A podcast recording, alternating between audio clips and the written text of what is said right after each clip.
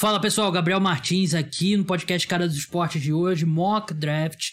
Teve a dobradinha live lá no YouTube, que você pode assistir, tá lá no YouTube se quiser assistir, ou se quiser escutar aqui agora, eu, João Eduardo Dutra, Vitor Camargo do UOL, o André Lima do Piadas NFL, a gente simulou a primeira rodada do draft, as 32 escolhas, a gente foi se alternando, ficou bem legal, então vamos lá pro mock draft.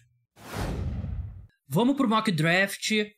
Aqui a gente não tá tentando prever o que vai acontecer no draft, a gente vai fazer as escolhas como se fôssemos os general managers. Quatro pessoas aqui, a gente vai se alternando, cada um vai ter oito escolhas no final, vai fazer a escolha de oito times. É o que a gente, de novo, é o que a gente faria com uma pitadinha de, de realidade, claro, mas não, a gente não vai estar. Tá, aqui o objetivo não é acertar as 32 escolhas, não é isso que a gente vai tentar fazer. Primeira escolha geral, Jacksonville Jaguars. Aqui quem vai começar é o André, o André Lima do Piadas NFL. André, por favor, sua primeira escolha. Eita Hudson. Pode defender a sua escolha. Então, vamos lá. É, eu vou começar por que, que eu não escolhi um OT. Né? Muita gente vai falar por que ele não escolheu o Ivanil, né? que é o principal offensive tackle do, do draft. Primeira coisa, Jacksonville Jaguars ele dá um franchise tag no Ken Robinson, né? que é o uhum. seu principal offensive tackle. Logo, isso a gente já descarta, né? Quando você faz o franchise tag ou paga muito bem ou renova com um, um jogador de uma posição, você basicamente já descarta a possibilidade de draftar na primeira rodada alguém daquela mesma posição, né? A não ser que seja uma posição como um, um, um wide receiver ou um linebacker, né? Ou até mesmo um safety, mas é muito difícil isso acontecer. Então, assim, um AT a gente retira. E por que o Aidan Hudson? Ele é, até o momento, né, se até quinta-feira não mudar nada, ele é o principal prospecto dessa classe. Tá? Ele é o principal jogador dessa, dessa classe. E, e assim, o trabalho dele como defensive end, né, é surreal em Michigan, sabe? Ele é um cara que é totalmente dominante, ele é forte, ele é explosivo, uhum. né? Então, uhum. eu acho que essa seria a escolha do Jacksonville Jaguars e eu apostaria nisso. Tá? Eu apostaria nele para ser a escolha número um. Então, a questão do Aidan Hutchinson é. E eu tava conversando com isso, sobre isso, acho que foi com você, né, João, que a gente tava falando sobre o Aidan foi. Hutchinson. Ah, dá. É. Eu, a gente conversou sobre a escolha também, né? Que, é, até eu lembro do negócio do, do Ken Robinson, a gente tava conversando. Mas é porque foi uma conversa que, se eu não me. Eu converso com muitas pessoas sobre futebol americano eu posso acabar me equivocando, mas João, a gente tem visto muitas notícias sobre ah, o time tal ama o Evan Neal, ah, o time tal ama o Trevor Walker, ah, o time tal ama o Armar Garner. Você viu algum lugar sair alguma notícia, o time X ama o Aidan Hutchinson? Não, e acredito que isso faz parte daquela janela de fumaça, né? Cortina de fumaça. É, ninguém precisa de cortina de fumaça para o Aidan Hudson ser a primeira escolha geral. Estão é, tentando fazer a cortina de fumaça para talvez o Aidan Hudson sair da primeira escolha geral.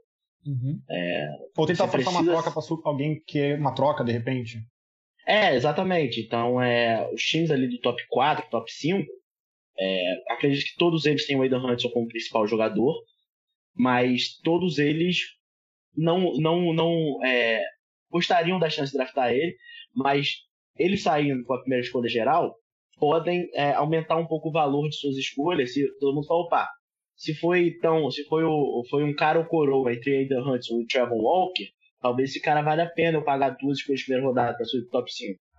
É, mas eu não imagino, é, eu imagino que o Aidan Hudson está meio não vou, dizer, não vou aqui garantir que ele vai ser a primeira escolha geral, mas ele está num nível tão acima, é como prospecto, que não está saindo reporte. Então, não é notícia. Não é notícia falar Sim. que o Jacksonville Jaguars adora ele. Não é notícia falar que o Detroit Lions adora ele. Notícia é você imaginar que outro jogador vai ser draftado nessa posição. É, Vitor, Vitor, é...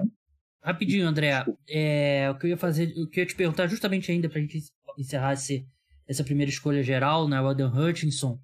É, a gente viu outros edge rushers recentemente saindo no topo do, do draft, né? O Chase Young, Miles Garrett, os irmãos Bolsa e tal.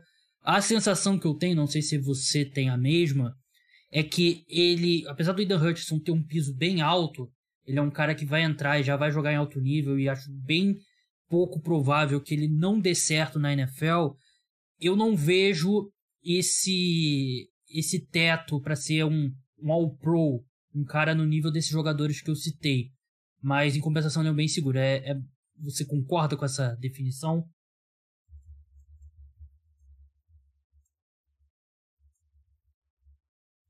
André? Caiu? Tá no mudo, André. Ah, não, tu tá aqui. Opa, desculpa. É, então, eu. Ele é um. Como eu falei, é um defensive bem explosivo, sabe? Ele tem uma técnica bem apurada e ele é dominante.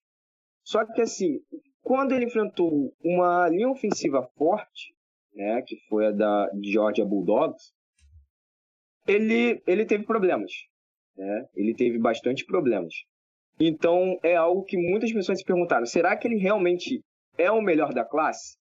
Porque quando ele enfrentou os melhores, né, que Georgia Bulldogs foi campeão inclusive do, do college football, né, dos playoffs do college football, é, ele não conseguiu ter aquela dominância que ele teve durante a temporada inteira, sabe? Mas eu acho que sim, ele bem lapidado e, e ele bem treinado e se acostumando com o ritmo de jogo da NFL, ele pode ser sim um defensive end dominante, tá? É, vamos passar para a segunda escolha agora. Segunda escolha do Vitor. Um Detroit Lions, Detroit Lions no, no relógio. Detroit Lions que tem o brasileiro Caio Briguente lá no departamento de Analytics. Abraço, Caio. Abraço, Caio. É, é, então, se tem um brasileiro lá ajudando a tomar a decisão, um brasileiro aqui, o Vitor Camargo, fará a escolha para o Detroit Lions. Quem que você coloca aqui, Vitor? Eu queria fazer dois comentários rápidos sobre a última escolha. Uma delas é colocando o boné do Detroit Lions, eu fico muito triste que o Hutchinson não tenha caído. Não uhum. só porque eu também acho ele melhor da classe, mas porque ele jogou em Michigan. É. Eu acho que o Detroit se beneficiaria muito dessa identificação com o jogador que vai escolher no momento onde quarterback não é a solução ainda. Né? E a segunda coisa, eu só queria só uma discordância rápida. Eu não concordo que ele não foi bem contra o Bulldogs na final. Eu achei que o plano de jogo inteiro de George era tirar ele da partida, então era marcação dupla, corrida pro outro lado, screen pass. E por um time tão bom que nem Georgia, basicamente fala, ok, nosso, é, a gente, para ganhar, tem que tirar esse cara do jogo, sair do nosso zona de conforto para tirar esse cara do jogo, é porque esse cara é, é especial. Eu só queria fazer uhum. esse adendo que eu gosto muito dele. Mas. Então você é a única que... pessoa que ama o Aidan Hutchinson. a, a cortina de fumaça. Vitor gosta de Aidan Hutchinson. Então, seguinte, sabe o que eu acho bizarro do draft? A gente passa três anos assistindo esses caras jogarem. Três anos analisando esses caras. E aí chega na época do, do Combine, os caras correm no ginásio vazio e de repente muda tudo. Eu acho ridículo. Então, para mim, o melhor jogador depois do Aidan Hutchinson ainda é Thibodeau. Então eu vou pegar o, Ke o Kayvon Thibodeau, defensive end de Oregon, do Detroit Lions. Ele já tem uma linha ofensiva forte aí com o Eric Decker e com o Penny Sewell. Não precisam de outro tackle. Se for o melhor jogador disponível, pega tackle então. Mas eu acho que um cara que nem o Thibodeau, um cara que não só tem todas as ferramentas, mas que tem um certo histórico de produção, talvez não à altura do talento bruto dele, mas definitivamente não é uma produção inexistente, uma produção vazia. Eu acho que ele é um cara que te dá um enorme upside, talvez tenha até um upside maior do que o Hutchinson, embora também pegaria o Hutchinson em primeiro. E eu acho que a gente está esse é um jogador que eu acho que a gente está deixando cair muito por causa dessas cortinas de fumaça, porque muito time deve estar tá querendo pegar ele ali embaixo. Então eu vou levar ele para Detroit aqui. É, o Thibodeau realmente é estranho, né? Porque ele caiu no draft num período que não teve mais jogo, que não teve mais nada, né? O... Ele, desde que ele parou de jogar, o estoque dele só caiu. E eu não, eu não consigo levar a sério essas. Ah, o pessoal tem preocupação contra, quanto ao esforço dele, Zero. se ele ama o futebol americano. Não tem como medir isso, né? Claro que o exemplo extremo aqui ou ali você consegue detectar, mas isso para mim não tem como medir. E é o meu Edge Rusher 2 na, na classe também. E eu acho que se os dois jogadores chegarem ao seu melhor, encontrarem o seu teto na NFL, o máximo que a gente projeta agora, eu acho que o Evon Thibodeau vai ser um jogador melhor que o Hutchinson. Eu acho que ele tem ferramentas físicas. É, o teto físicas. é maior, o teto é maior, o piso também é mais baixo. Acho que Bem mais baixo. né? Eu acho que um jogador que. Eu acho que o João e o André já falaram tudo, mas é basicamente assim, é difícil imaginar um jogador que nem o, uh, o Hutchinson, pelo menos não sendo muito bom na liga. Né? Enquanto que o, o Thibodeau precisa de um pouco mais de projeção, um pouco mais de desenvolvimento. Mas se chegar lá, vai ser espetacular também. É, eu, assim, eu acho que se eu tivesse que apostar num desses dois para o time não exercer a renovação de quinto ano, seria o Thibodeau. Mas se eu tivesse que apostar num desses dois para ser primeiro time ao Pro, também seria, também seria o, o Thibodeau. Eu acho que ele tem esse tipo de potencial. Bem, terceira, é terceira escolha agora, Houston Texans. A minha escolha, eu vou ser sempre a terceira, é. Eu vou aqui de Avanil, offensive tackle de, de Alabama. Ele, na minha opinião, os, os três tackles, o Econo, o Cross e ele, estão mais ou menos no mesmo nível. Acho que é, é muita questão de, de preferência ali pessoal mesmo. A minha questão do Evanil é que ele já tem ele já tem a experiência de jogar como right tackle. Ele jogou como right tackle em, em Alabama. Os Texans têm o Larry Tunsil é, para jogar de left tackle. Então você pode colocar o Evanil no lado direito. Se eventualmente eles trocarem o, o, o Larry Tunsil, eles podem jogar o Evanil pro lado esquerdo. Eu sei que tem opções aí também interessantes. Não sei se. É bem difícil prever o que, que os Texans farão. O lado bom, André, é que o Texans você pode jogar um dardo ali e você vai encontrar uma necessidade do time, né? Porque não tem nenhuma posição que dá para falar, não, essa aqui o Houston Texans não precisa draftar. Sim, é, o Houston Texans ele precisa de praticamente o time inteiro, né? Sim. Mas a sua escolha ela faz bastante sentido pela questão deles já terem um quarterback, já, né? Já terem escolhido um quarterback. O Dave Mills é o quarterback da franquia, aparentemente, né? E, e aí você. A primeira coisa que você faz é dar proteção ao seu quarterback. E é, você poder ter dois tackles assim, você fechar sua linha ofensiva com dois tackles de altíssimo nível, é um ótimo ponto para você começar na construção de um time, né? Exatamente. Na, na do time, na construção do ataque, né? Porque a linha ofensiva é que faz o time andar. Muita gente não concorda com isso, mas, enfim. É, e assim, então eu acho que é uma escolha que faz bastante sentido, sabe? Você começar a sua reconstrução a partir do. moldando o seu quarterback, né? E moldando o seu time através do seu quarterback. Pessoal, mandem aí no comentário perguntas, e claro, não para você que tá escutando o podcast, mas para você que tá assistindo aqui ao vivo, né? Que aí a gente, de repente, a gente dá uma paradinha aqui de vez em quando para responder alguns comentários. Respondendo a pergunta do Luiz Silva, por exemplo, vai sair o áudio no feed do podcast? Vai, vai ter o áudio lá no, no feed. Vamos para a escolha 4, que calhou de ser o João Eduardo Dutra com, para o time dele, o New York Jets. Ele estava tentando fazer uma politicagem aqui antes do, do mock começar, tentou um acordo com o Centrão para cair determinado jogador aí pro, pro New York Jets, não conseguiu. João, quarta escolha geral do New York Jets, quem que você vai escolher? É, tentei, tentei é, fazer um acordo para determinado jogador cair, não, não, não, não caíram na minha lábia, tem que trabalhar isso. Tomara que o Joe Douglas tenha uma lábia melhor. Né? Tomara que o Joe Douglas tenha uma lábia melhor. É, de repente, por um certo. O cara fez a cortina de fumaça, não deu certo. É. Eu acho que esse Kevon Thibodeau, ele, ele não gosta muito de futebol americano, não. Se quiser refazer, tipo, ele... é, Dizem que ele é fã de Bitcoin. Quarta... mas com a quarta escolha no draft do que, do que a gente faria, com a quarta escolha, o New York Jets selecionaria o Derek Stingley, cornerback de LSU. Sei que não é uma escolha muito popular, é essa, principalmente é, em torcedores dos Jets, mas ainda imagino que o Stingley seja o melhor cornerback da classe, muito perto do Sauce Gardner, tá? Eu, eu cheguei a mostrar isso antes pro pessoal. Eu tô com um papelzinho aqui com o meu Big Board de 60 jogadores, não dá pra mostrar pra vocês, mas é rústico o papelzinho. O Derek Stingley é o número 3 e o Sauce Gardner é o número 4. Então é bem perto mesmo, mas o Derek Stingley é, tem uma temporada de, é, de True Freshman LSU espetacular até, o, até hoje eu nunca vi um cornerback jogar tão bem assim no college. Então é. Com calor ainda, né? É, um calor, 18 anos. Ele tava, tinha acabado de sair do, do colégio. Então, e tava, e tava lá sendo campeão nacional com o LSU, é, parando um monte de cara é, bom nesse caminho.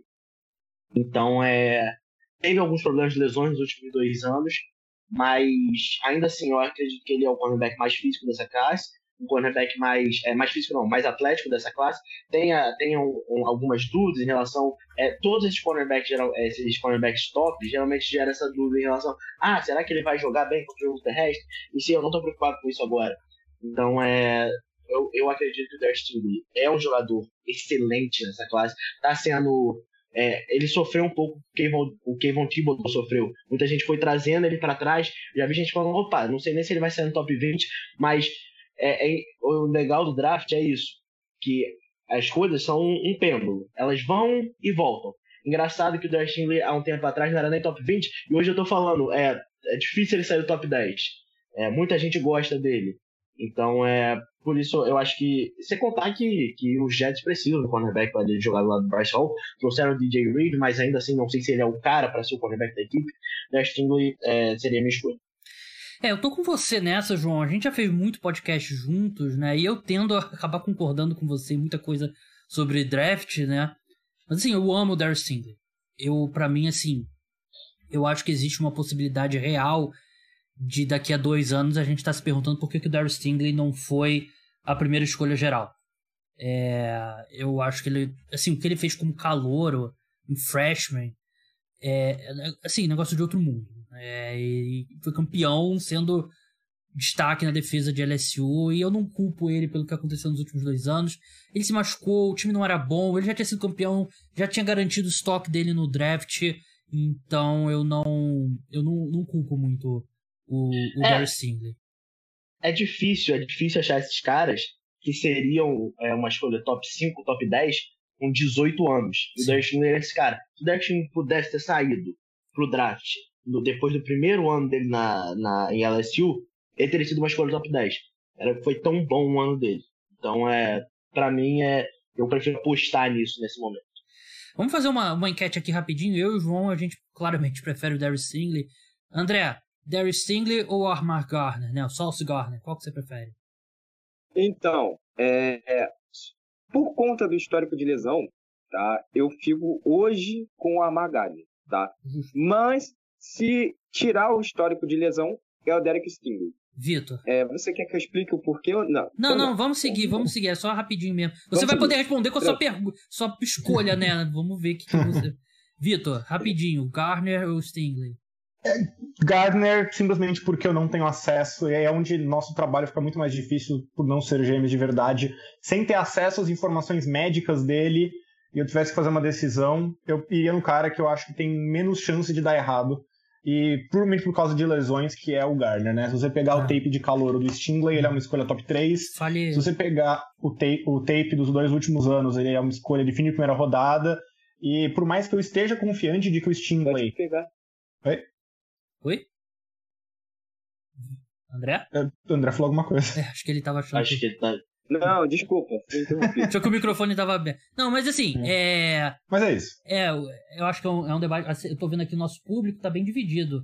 Single 45%, Garner 55%, né? Então é uma, é uma discussão boa. Eu acho que o nível de competição. Posso falar uma coisa? Claro. Posso falar uma coisa?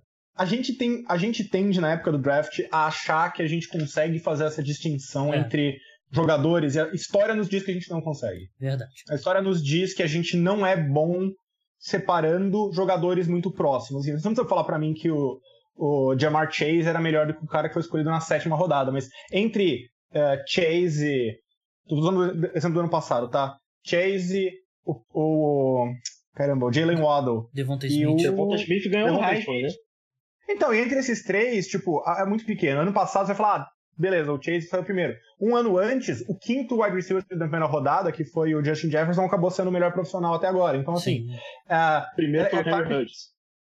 E o primeiro foi o Henry Ruggs, que tá fora da liga e por motivos extra, extra campo, mas também não tava muito bem em campo. Tá fora do convívio da sociedade, né? Exato. O então, é, por mais que a gente. Assim, obviamente, todo mundo tem direito a ter uma opinião, não tem nada de errado, só lembrando pra gente, às vezes, não se fiar demais uhum. em achar que a gente consegue saber se A ou B de jogadores cotados muito próximos, qual vai ser melhor ou não. No fundo, é uma opinião pessoal e a gente só, é sempre bom lembrar de tratar como tal. É isso. É, o Pedro Queiroz, é, ele. Depende de uma série de fatores. Claro. Desculpa. Não, pode falar. É porque também depende de uma série de fatores que não é só o atleta também, né? A Sim. gente tem que se lembrar que Sim. tem um time por trás dele, né? Tem um técnico por trás dele. E isso pode acabar prejudicando até mesmo a carreira dele, sabe?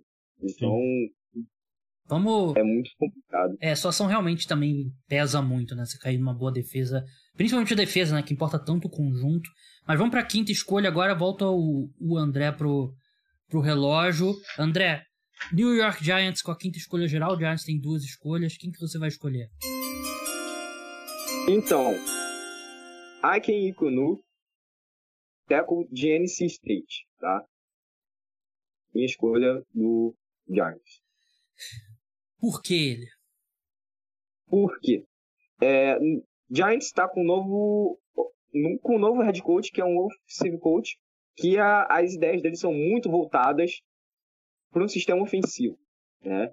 E eu tinha falado do, do Texans, que o Texans ele começa a fazer seu trabalho em volta do seu quarterback, né? Por que, que eu não escolho um quarterback nessa, nessa classe para o New York Giants se eu estou utilizando disso como um argumento? Porque é a última cartada do Daniel Jones em relação ao, seu trabalho, tá? Se não for Daniel Jones o quarterback, pelo menos você já tem já uma proteção para o seu futuro quarterback. E como eu disse, a classe do ano que vem ela é muito mais talentosa do que a classe desse ano, tá? Então você já começa já a preparar o terreno para o seu quarterback, para o seu futuro quarterback. E se caso for Daniel Jones, pelo menos você já tem ali a, a situação. Eu não creio que o Daniel Jones continue, né? Mas por isso eu tô, tô escolhendo o, Econo por agora. Tá? É. Assim. Não é o meu teco favorito. Os dois tecos que saíram, eu gosto mais do Charles Cross, mas é por bem pouco. E eu acho que é o mais provável que vai acontecer essa escolha que você fez, André, porque o Econo ele é uma, um trator no jogo terrestre e você pode colocar ele do lado direito com o Andrew Thomas do lado esquerdo. Você tem, assim como uma escala menor o que os Texans fizeram, você tem dois tackles, né? Já é uma base ali para você construir e tem um argumento muito bom no pro para ele ser o melhor jogador disponível aqui, então acho que é uma boa escolha. Vitor, Pode- só, pode só, falar, só um detalhe interessante, a gente está fazendo aqui o que a gente acredita, mas só para falar o que eu, que eu acho que acredito que eu acho que tem grande chance do Econo ser o primeiro tackle a sair. É. justamente por isso que você falou. É, é chamativo o que ele faz no jogo terrestre. Uhum. O cara é um trator. Eu lembro, eu lembro dois, três, três anos atrás, quando o Mekai Beckton saiu, o pessoal, o Mekai Beckton não era o melhor teco, acabou sendo o terceiro a sair, mas era chamativo. E o Okwano é esse cara. Esse é, ele é o cara que você fala, peraí, vou assistir esse cara jogar. É, Se você quer ir no lado Claro. mais cínico falando, eu adicionaria que esse tipo de jogador que salta aos olhos é mais fácil para avaliadores ruins. Né? Não que ele seja ruim, eu digo, para um avaliador ruim é mais fácil você olhar para isso do que fazer uma análise bem feita. E geralmente times que escolhem no topo do draft não são bons avaliando talento. Né? Mudou, tá? Mudou a franquia agora. Você tem Joe Chain no comando do New York Giants. Não respeita a franquia. Respeito voltou. É... Gostei. Como torcedor, assim, eu vou fazer a outra escolha dos Giants, mas eu gostei muito dessa escolha do, do André. Eu acho que eu, sairia feliz se fosse a quinta escolha. É... O Adriano Costa, ele tá pedindo pra gente dar um resuminho rápido de cada posição para o pessoal que é, tá começando a acompanhar agora o futebol americano.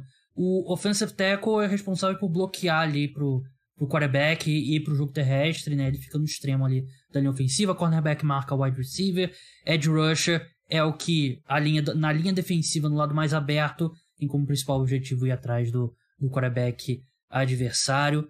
Vamos para a escolha 6 agora do Carolina Panthers e agora o Vitor Camargo tá no relógio. É, pra mim, desde o começo, essa escolha era fácil. Era o tackle que sobrasse. Né? Tem três tackles aí no, no topo do draft que eu acho que as pessoas enxergam, estando, e eu concordo, numa classe acima, que é o Evan Neal, o Ekongo e o Charles Cross. O Charles Cross foi o que sobrou aqui, é o meu segundo favorito depois do Evan Neal, também prefiro ele ao Ekongo. E eu acho que para um time que eu entendo a tentação das pessoas de falarem que deveria ou poderia sair um quarterback aqui, mas a gente viu ano passado eles tentarem meias medidas quando trocaram pelo, pelo Sandarno, deu espetacularmente errado. E entre a falta de bons nomes de quarterback nesse draft, pelo menos para sair nesse nível, e o fato de que o André já bateu várias vezes nessa tecla, de que o ano que vem vai ser uma classe muito melhor, eu prefiro muito mais você criar uma fundação esse ano do que já querer ir com sede ao pote e resolver o problema de uma forma que só vai dar mais problema mais para frente. Então eu prefiro ficar com o tackle aqui. É, então, Charles Cross.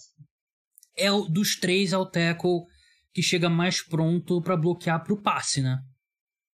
É, ele talvez. É, geralmente as pessoas colocam muito o Cross e o Ekongo como opostos, né? O Cross é um cara muito refinado na, na, proteção contra o passe, mas que no jogo terrestre talvez funcione melhor num esquema de bloqueio por zona do que necessariamente um mais vertical. O Ekong é o contrário, né? Ele é um cara muito físico, dominante no jogo terrestre, mas cuja técnica de proteção ao passe uh, deixa a desejar. E assim, eu acho que os dois são bons, eu acho que os dois vão ser bons, só acho interessante mesmo como funciona essa questão de uh, o que, que, cada um enxerga quando olha para esses jogadores, né? Eu pessoalmente prefiro o Cross ou Econo, mas assim, de novo, a diferença é muito pequena para eu achar que essa minha avaliação realmente eu devo levar as últimas consequências. Como eu não precisei fazer a decisão porque só sobrou um, fiquei com ele.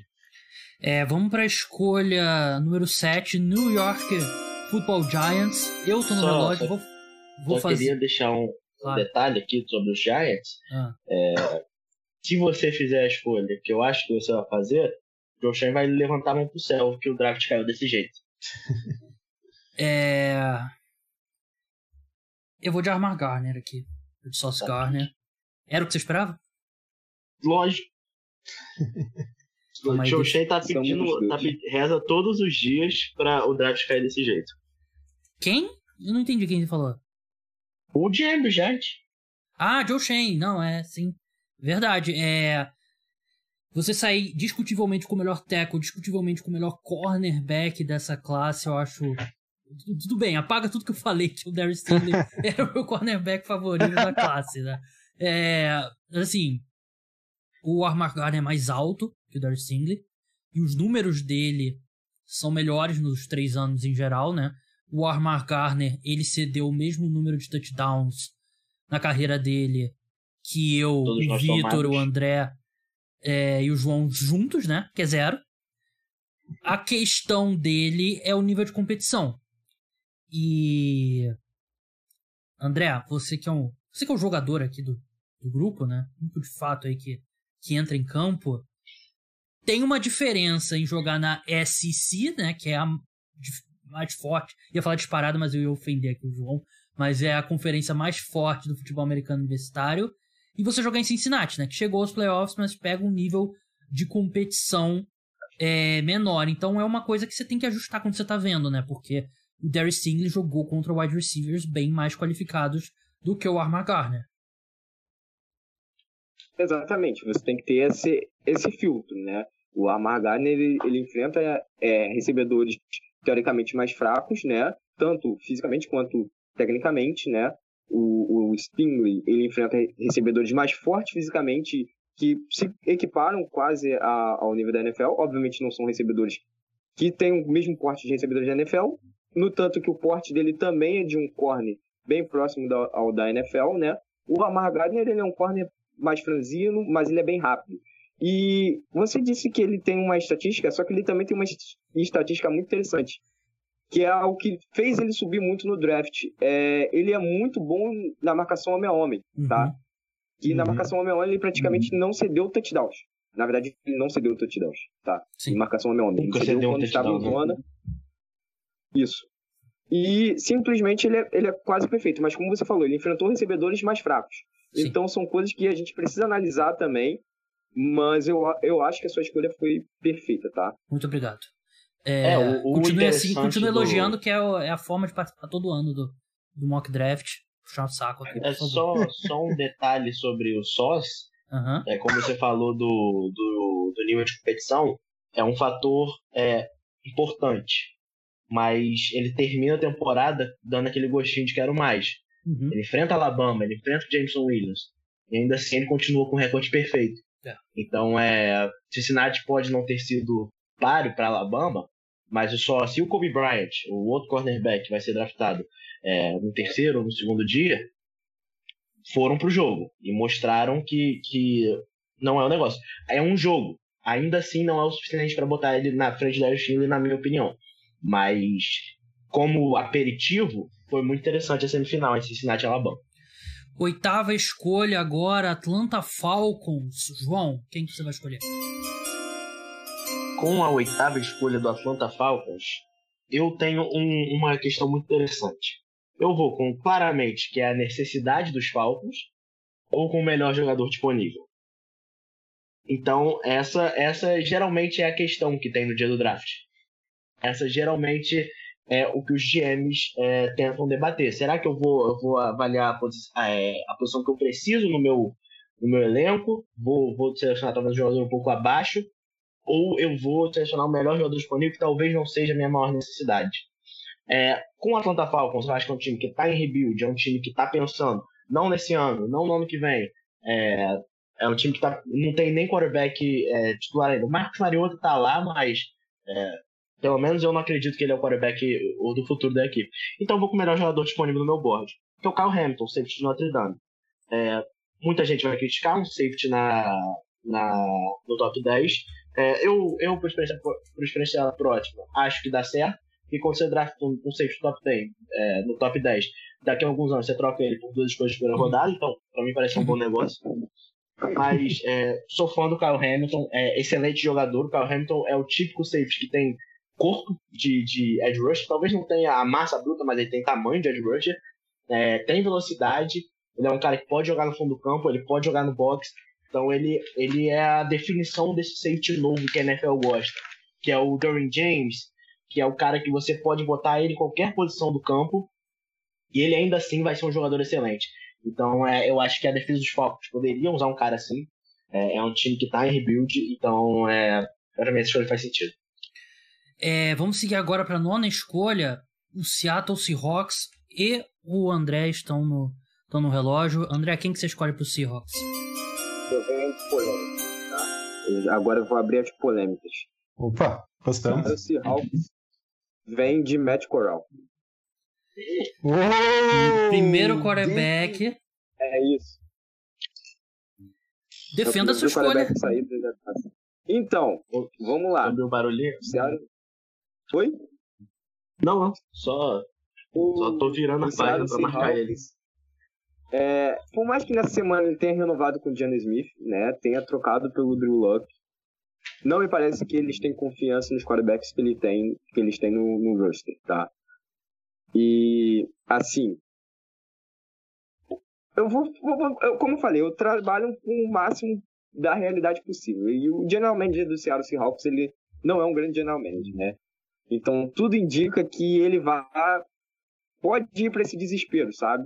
Não confiar tanto nem no Drew Luck, muito menos no John Smith e acabar indo de Matt Coral e como eu falei no início da live, o Matt Coral para mim é o melhor quarterback dessa classe pelos pontos em que eu citei, né? Ele tem uma, uma precisão melhor do que o dos outros, ele acerta o a, a janela melhor do que os outros quarterbacks, né, da classe, então eu aposto nele polêmicas e é isso. Polêmica mesmo. Não é o meu quarterback número um no, no, no meu board. É o meu é, número 4. É o, meu. Eu fiz aqui. Deixa eu ver quando é que ele tá. Hum, o meu número 3. Número 3. Mas assim, volta um pouco aquela coisa que a gente falou, né? É um draft que não tem consenso. E você precisa de um time se apaixonar por um jogador. E vamos ser bem sinceros, né, Vitor? Se vai ter um time que vai selecionar um jogador que ninguém tá esperando, totalmente fora aí do que o consenso tá esperando, é o Seattle Seahawks, né? Eu discordo, porque por mais que eu não seja fã do Matt Corral, e lembrando de tudo que eu já falei sobre a gente tomar cuidado em achar que a gente sabe diferenciar entre jogadores próximos, a, a, o Seahawks pegar um quarterback ainda faria sentido. Então tá na cara que eles vão com um defensive tackle, é. com nickel, back, nickel corner, tipo, um off-ball off -ball linebacker. Eles vão fazer alguma besteira.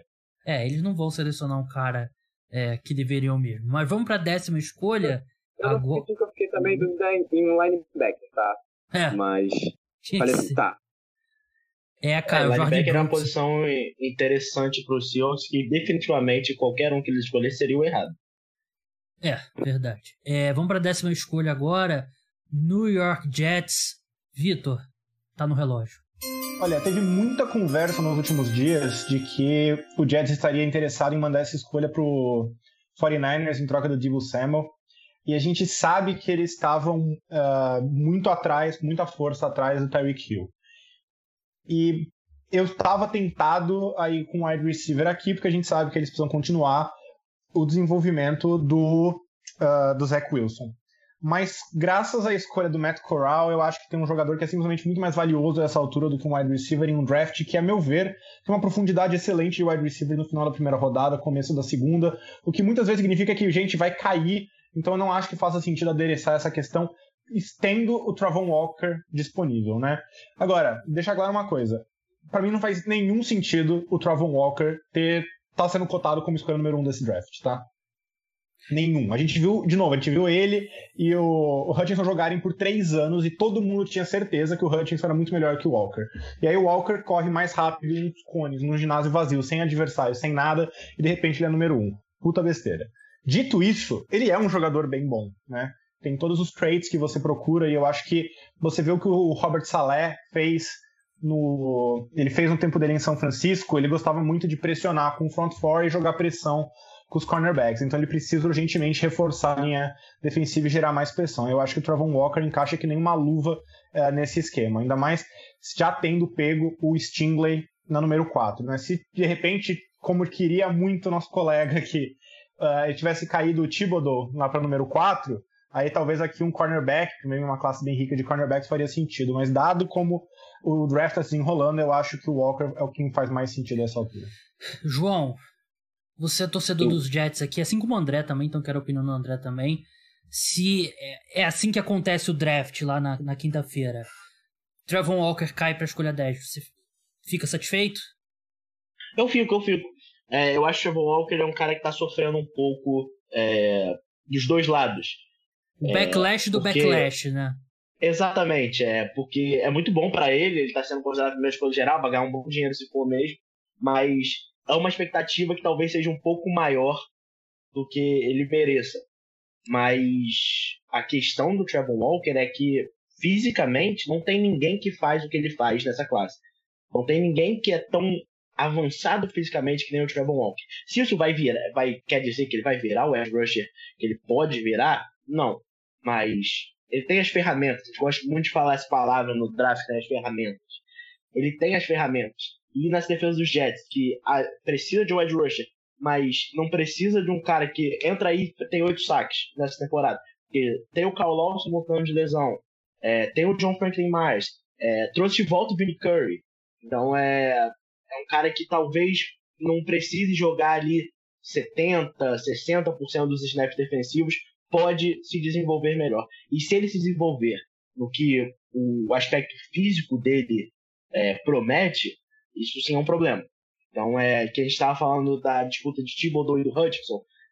Se o Thibodeau acho que tem um teto mais alto que o Hudson, mas se a gente estava falando de teto mais alto da classe, provavelmente o Trevor Walker tá, tá, no, tá na frente dessa briga. André, é. Ed Rusher é uma posição que seu time precisa já o quê? Uma década? Por aí. Não, então, é, é assim. Eu gosto da tristeza pra, na voz. Foi, escolha, foi, uma, foi uma escolha ideal, sabe? É, eu, nesse draft eu tava, eu tava de olho também no, no Walker, tá? São jogos. Outro também que eu aceitaria também era, era o Devon Lloyd, mas. Enfim. Cotei, Walker, cotei é... ele. Cotei Sim, ele pra eu, escolha. Eram dois que eu, que eu queria na, na escolha número 10. O Walker, além do que o, o, o João falou, tem um outro ponto. É, ele sabe cobrir zona, tá? Ele pode muito bem ser alinhado como literalmente um Ed, entende? Como um outside linebacker também, né, no caso, porque o Ed ele é tanto um deficiente quanto um outside linebacker. Uhum. Se você pegar alguns vídeos dele rápido, você vai ver que ele cobre zonas, ele sabe fazer essa leitura do quarterback, né? Não muito bem, mas sabe. E ele consegue interceptar bolas e defletar também. Então, assim, é um cara que é polivalente. Eu acho que essa, que essa escolha para o New York Jets acaba sendo uma, uma ótima escolha e uma escolha que futuramente a gente vai falar assim, nossa, o draft de 2022 de New York Jets valeu muito a pena. É, um detalhe do Trevor Walker sobre, uhum. sobre a alvo de produção, é, ele é um cara também que foi um pouco vai parecer que eu tô falando desculpa, mas já foi prejudicado pela qualidade de Georgia, né? Então o Georgia não precisava que ele fosse um cara que vai lá, bota a mão no chão e vai atrás do quarterback 20 vezes numa partida. Porque o George não precisava disso. O George tinha, tem dois, tem dois defensive tackles que vão sair na primeira rodada. Tem um defensive tackle que vai sair na primeira rodada do ano que vem. Tinha outros edge rushers. Tem o Nakubidin de, de, de, de linebacker. Então, é, ele era quase usado como quase um coringa ali no front seven. Então, é, talvez é, isso explique um pouco a baixa produção dele. Mas é, eu gosto dessa escolha. Vamos para a 11 escolha agora, Washington Commanders. E eu tô no relógio. É... Vou apertar de novo o botãozinho aqui do somzinho, porque eu estou enrolando aqui para definir quem que eu, que eu escolho. Eu vou de Garrett Wilson, wide receiver de Ohio State. Faz uma dupla aí de wide receivers de Ohio State com o Terry McLaurin. Garrett Wilson, possivelmente o melhor corredor. Oi? Trio. Tem o Curtis Samuels lá também. Ah, é verdade, Curtis Samuel também. É. é, o Garrett Wilson, provavelmente o. Ó, alguém. Parece uma, uma cigarra no microfone de alguém aí. É.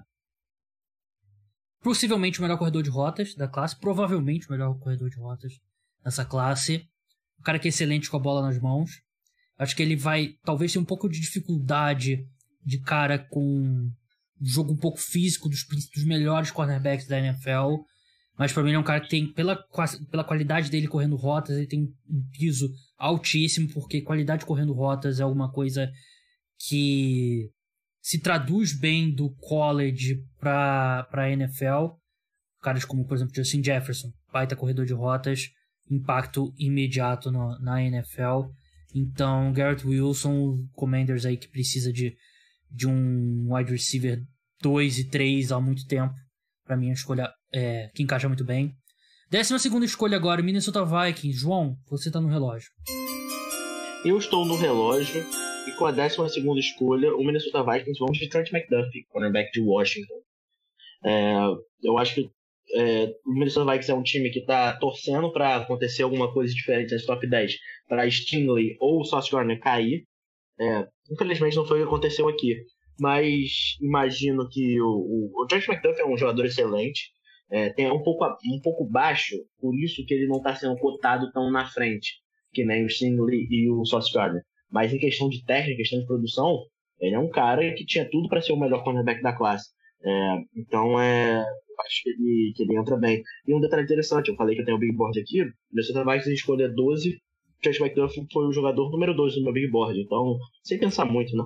Achou direitinho. É, eu concordo com o que você falou. O Trent McDuffie, o que impede ele de tá na discussão ali com o Darry Stingley e com o Garner é a altura, né? Porque quando você é um cornerback, você tá marcando o wide receiver de 1,90m, por melhor que você seja, por mais perfeito tecnicamente que você seja, se tiver 1,80m, 1,78m, faz uma diferença grande, né? Mas ele. Uma coisa que eu gosto dele também é que ele é muito bom tacleando, né? Ele é um cara um tacleador bem seguro e é um cara agressivo que mete a cara lá no jogo terrestre. Então, é, gosto dessa escolha, gosto do Tim McDuffie. É, André, 13 terceira escolha, Houston Texans está no relógio. Houston Texans que aqui no nosso mock já selecionou o Evan Neal. Então agora você que está no relógio.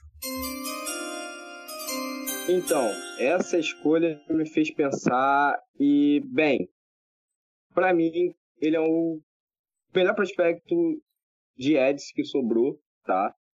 David Ojabo, né, o Diabo, como queiram chamar, para mim, ele vai ser essa escolha, tá? Vai ser uma escolha de e ataque. A questão da lesão? De e a questão da lesão? Sim, tem a questão da lesão, tá? Mas eu acho que o Texans arriscaria por conta do, do que ele apresentou, sabe? Por conta do que ele fez em Michigan.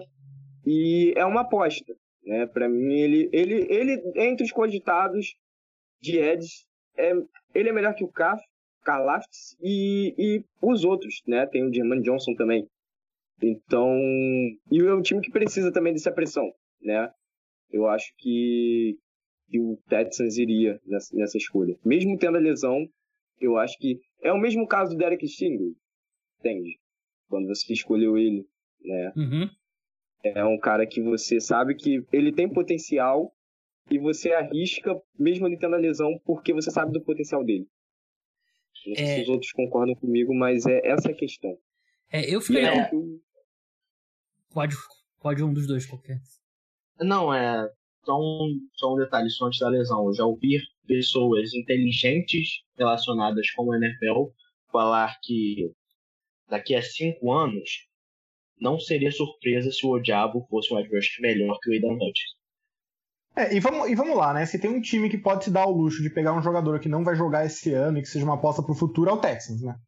É, isso Exatamente. É, o me, me preocupa ser Aquiles. Se fosse é, ligamento cruzado, eu ficaria mais confortável. Mas é, é isso que você falou, né? O potencial dele é enorme. E, e é o que o Vitor falou também. Se tem um time que pode esperar, pode se dar o luxo de selecionar o Diabo aqui, é o Texans, que não vai ser competitivo em 2020. Breaking news: Texans não vai brigar por play, não vai brigar pelo título na, na próxima temporada. É, 14 escolha, Vitor, você tá com Baltimore Ravens. Baltimore Ravens é um time inteligente, então é hora de se esforçar aqui. Um time e... inteligente, mas que gosta de jogar umas bolas curvas, né? Ele gosta de fugir um pouquinho do óbvio no draft também. Olha, é. pra mim. Ah, desculpa. Eu tenho um amigo, Gabriel Pequeno, que é fã do Baltimore Ravens, ele está muito focado nesse momento que você vai falar agora. Ele mandou algumas mensagens. Olha, para mim, existe uma necessidade muito óbvia do Baltimore Ravens, que é a linha ofensiva, né? É, teve uma. Eles de cornerback também, você pode até argumentar que cornerback talvez seja o melhor valor aqui, mas para mim, não adianta nada pela forma como o time é construído se a sua linha ofensiva não segurar. E a gente viu isso ano passado. Parte do que fez o ataque cair muito de produção é que o time simplesmente não conseguia correr porque não tinha bloqueio, principalmente pelo meio. Eles trouxeram o Morgan Moses, que eu achei uma ótima contratação, o Ronnie Staley deve estar de volta, então, em teoria, eles estão bem de tackle, mas eu acho que precisa de uma segurança. Infelizmente, não tem uma escolha de tackle que a essa altura, a meu ver, vale o investimento, tá? Acho que eles são jogadores mais de fim de primeira rodada. Se desse para fazer um trade down, ótimo. Se não, para mim, eu acho que o jogador que eles têm que pegar é o Tyler Linderbaum, o center de Iowa. Ele é, na minha opinião, o melhor center que eu já vi sair do draft, tá? E eu acho que ele pode tanto jogar de center como de guard naquele ataque. E se você quiser argumentar aqui, pegar um center na escolha número 14 não é o melhor uso de valor, eu posso até concordar com você. Mas eu acho que para um time cuja fundação é o jogo terrestre, vindo especificamente do seu quarterback, você precisa ter um grande center e você precisa ter ótimos bloqueadores no interior. Então eu acho que o Linderbaum, nesse sentido, ele tem um valor muito maior para o Ravens do que ele teria para qualquer outro time da liga. Então eu acho que é um cara que vai ajudar desde o primeiro dia e é um cara que assim, para mim, se ele não for pelo menos um Pro Bowler, eu vou ficar muito surpreso. Seu amigo tá me xingando ou não? Gabriel. Não, ele, ele, ele gosta do, do, do Lindemann. Ele gosta. que bom. Passei, passei no teste, do torcedor. Passou, passou. É, sobre, acho que o Gabriel tá, tá ajeitando ali, sobre o Linderbaum, é, concordo com o que você falou, é o melhor center talvez desde sempre a sair no draft. Eu não, não assisto draft desde sempre. Mas pelo menos o que eu vi é, é o melhor. O que, o que pesa em relação a ele é que ele é só center, né? Nunca jogou de guard, nunca jogou de tackle. É, não sabe se ele consegue fazer essa transição. Então, só acho que pode acabar é, abaixando ele. É meu contraponto, pegar... só meu contraponto a esse, a esse ponto específico. Eu acho que um cara tão bom técnica e fisicamente, que nem ele, dá pra você jogar de tackle se você quiser. Exatamente, é, mas é, a questão a questão dele vai, vai ser essa. Será que os times vão acreditar que ele, que ele pode fazer isso? Então pode acabar caindo um pouco. Mas se a gente for pegar peso por peso o melhor jogador, eu tenho dúvida se existe algum jogador melhor no que ele faz do que o Linderbaum é técnico, nesse, é, é center nesse draft. Então, é, peso por peso é claramente um dos melhores jogadores do draft. É isso. Eu acho que simplesmente pro Ravens é, é uma. O retorno, mesmo sendo uma posição menos chave, o retorno compensa. Se a gente tivesse fazendo uma lista só dos melhores jogadores relativa à sua posição, sem entrar em valor de posição, eu não ficaria surpreso se ele entrasse no top 3 de muita gente. Exatamente. E os Ravens são um time que, embora esteja escolhendo 14, não tem muitas necessidades chamando atenção. É um time que estava em playoffs até pouco tempo atrás, é, tem um quarterback futuro, é, tem alguns recebedores, então eu acho que pode se dar um luxo de, de draftar uma posição que não é tão que não é tão. É, que não tem um valor posicional tão grande assim. Vocês estão me É, ouvindo? Agora, Agora eu estamos. tô. Você tava Ah. falando antes, não estávamos. Valeu por enrolar. Não sei o que aconteceu, meu microfone parou de funcionar do nada. Mas vocês enrolaram bem, muito obrigado. É. 15 escolha. Esse mock draft tá amaldiçoado, mas tá ficando legal. É. Contra tudo e contra todos. Quem, quem deseja é, me silenciar, né? 15 escolha, Philadelphia Eagles. Eu tô no relógio aqui agora, vou me dar aqui a, a vinhetinha. É... Como torcedor dos Giants, eu vou sabotar aqui o Philadelphia Eagles. é... Não, mas brincadeiras à parte, eu vou de. Vou de Jameson Williams, é, wide receiver de Alabama. O cara mais rápido nesse time no Philadelphia Eagles desde Deshaun Jackson. Eu adoro a pro comp dele, né? A comparação com um jogador profissional que é Deshaun Jackson mais alto, que eu acho que isso é aterrorizante para qualquer defesa. Gosto muito do Jameson Williams. Eu, é, uma média de 20 jardas por, por recepção é um negócio. Assim, mais 18, né? É Impróprio para menores, né? O cara é espetacular. Ele é lesão de ligamento cruzado anterior. Então, ligação de é, ligamento cruzado anterior, eu, eu eu vejo, assim, hoje em dia é, ma- é o novo tornozelo torcido, né? Ligamento cruzado anterior. Os caras estão voltando bem. Mesmo que ele não volte esse ano, até porque ele, se- ele se machucou na final do college. É, tá né? demorando mais pra voltar, É. mas em geral estão voltando bem. É, eu acho então- que aí entra naquela questão que a gente tava falando de times que podem se dar ao luxo de esperar um ano, né? Então eu gosto, você faz uma dupla aí de wide receiver de Alabama com, com o Devonta Smith. Então, Jameson Williams aqui pro, pro Philadelphia Eagles. Vamos pra 16 escolha agora no Orleans Saints. João, por favor, quem que é a sua escolha? É, o, o Jameson Williams tá na lista aqui de wide receivers, mas sinceramente não era o melhor disponível, na minha opinião. Inclusive, acho que o encaixe desse que eu vou selecionar agora talvez seja até melhor que o Philadelphia Eagles, que já tem pelo menos dois wide receivers de primeira rodada mais baixos, um pouco mais de velocidade, assim como o Jameson Williams, mas com a 16 escolha, o New York Saints de Drake London, wide receiver de USC.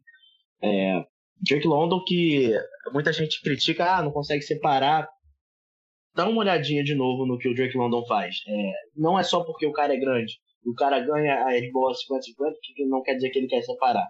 É, que ele não consegue separar. Então eu acho que New Orleans Saints é um time que muita gente fala que talvez de quarterback, mas a princípio com essas duas escolhas parece ser wide receiver e tackle, e com o Drake London caindo aqui para eles, é, eu imagino que eu faço até um bem para AFC, não deixando o Drake London ir pro Los Angeles Chargers. Né?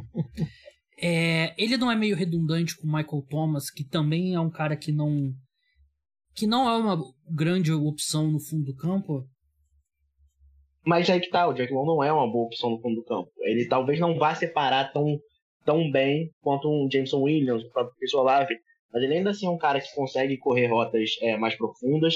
É, eu acho que eu acho que o, o, o Drake London sendo o recebedor X, o Michael Thomas sendo mais no slot, pode ser bem interessante pro New Orleans Saints. É, vamos pra. É, só um, só, só um detalhe aqui. Eu não sei se a gente deveria estar contando com o Michael Thomas essa altura do campeonato também. Tipo, Eu não sei o quanto dá pra você incluir ele como Verdade. uma variável. não, não digo nem uma variável relevante, mas assim, uma variável a ponto de mudar por completo a sua estratégia no draft. Vamos seguir agora. Vamos pra 17 escolha. André, você tá no relógio. Opa! Então, Chargers. O Chargers, cara, o Chargers refo- reforçou muito bem a defesa, né? Uhum. Dá a cara de ser uma defesa dominante. Então, assim, eles não vão de defesa nesse draft, né? Isso a gente já descarta. Eu tô achando que eles vão draftar o Penny, tá? O, o Civil Line, Trevor Penny. Ele, por mais que seja tackle, ele pode jogar de guarda. E eu acho que ele vai ser passado para guarda, que é uma posição que o Chargers tem um pequeno problema, tá? E... Lado direito é tenebroso, né? Sim. Sim, exatamente. E assim, é, é um cara que, além de dar proteção ao, ao Justin Herbert, ele consegue subir para o segundo nível e bloquear linebackers para corrida. Então eu acho que essa é a escolha do, do Los Angeles Chargers nesse momento. É um cara que fez um combine absurdo, né, pra, pra tackle, né? Um cara que fez um testes físicos, assim, de outro mundo mesmo. É, 18 escolha agora, Philadelphia Eagles. Vitor, você tá no relógio.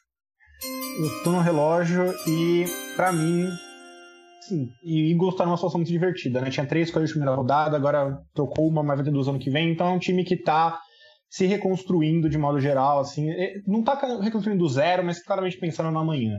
Então, mais do que posição aqui, eu quero pegar o melhor jogador disponível. E para mim, o melhor jogador disponível é o Devin Lloyd, linebacker de Utah. Né? Ele é um pouco aquele faz tudo. É, inclusive, eu até estava falando um pouco, um pouco, sei lá, umas semanas atrás com alguém que eu tinha medo de que o Devin Lloyd fosse aquele cara que vai subir demais, assim, pro top 10, top 5, porque todo mundo vai olhar e falar, putz, esse vai ser o nosso Micah Parsons, né? Todo mundo gosta de copiar o que deu certo. Não aconteceu e eu fico feliz porque eu acho ele um excelente jogador e pegar ele aí na escolha número 18, na minha opinião, é um baita achado pro, pro Philadelphia Eagles. Acho que ele traz muito valor para uma defesa que está envelhecendo e precisa urgentemente se reconstruir. Então, fico o melhor jogador disponível aí na minha board. É. Assim, linebacker, a gente pode discutir o valor posicional, mas o Devin Lloyd é um cara que projeta como um bom defensor contra o passe, né? E um linebacker que consegue ficar em campo em situação de passe é, tem um valor ainda grande, né? Então eu, eu gostaria dessa escolha aí no, pro Philadelphia Eagles. Se você gostou da escolha pro Philadelphia Eagles, quer dizer que ela foi ruim, né? É, tem isso também, né? é... Vamos agora pra 19 escolha. Eu tô no relógio. Escolha do New Orleans Saints. Eu vou fazer isso. Eu vou de Malik Willis. Olha Malik Willis, quarterback da Universidade de Liberty. Para mim, um quarterback com o maior teto dessa classe. E se usado de forma correta, a habilidade dele correr com a bola, eu acho que torna ele um, um titular viável na semana 1. O James Winston seria um, um, Assim, times já começaram com titulares piores na semana 1 do que o James Winston, mas ele não é a, a resposta a longo prazo, né? Pode vir a ser, né? Mas a probabilidade não é grande. Eu inicialmente eu acreditava, mas agora eu não acredito que o que o, o Saints selecion, é, Saints fizeram a troca para usarem, pegarem as duas escolhas e subirem. Eu acredito que eles vão fazer as duas escolhas, idealmente num, num wide receiver e num, num tackle. Eu tava de olho no Trevor Penning, que é um cara que eu gosto também, mas o André puxou no tapete. E aqui o upside do, do Malik Willis é muito grande para você deixar, porque você seleciona ele numa posição que você não comprometeu o seu futuro usando escolhas, múltiplas escolhas extras de primeira rodada para subir. Tudo bem que teve a troca com os Eagles, mas eu, para mim, o potencial aqui é muito grande com um time que não tá definido na posição de quarterback. É, não selecionar aqui o Malik Willis, eu acho que seria um, eu seria demitido como general manager do Saints. Mick Loomis, né, que é GM do, do Pelicans também. Quer dizer, era, né, antigamente. É... Vamos passar agora para para vigésima escolha. João, você já tinha escrito Malik Willy no cartão, né? Tava achando que ia passar batido. Tava achando que ia passar batido. Falei, opa, vai cair pra mim. Mas não, não caiu. Vou ter que pensar um pouquinho em relação à escolha dos Steelers. Mas o Steelers é um time que, que não só deve estar atrás do quarterback, mas tudo indica que está atrás do Malik Willis, né? É, ou o, o, o, Mike Tomlin é o melhor jogador de poker da história, ou ele realmente gosta do Malik Willis. Mas é, eu, eu imagino que os Steelers, agora que deram um contrato pro, pro, pro Mitsubishi, podem esperar um pouco mais, esperar um ano a mais para escolher esse quarterback. Então eu vou de, do, do melhor jogador de linha ofensiva disponível, pelo menos na minha opinião, que é o Bernhard Raymond, de, de Central Michigan. Ah, pode jogar de guard. Achei que ia passar.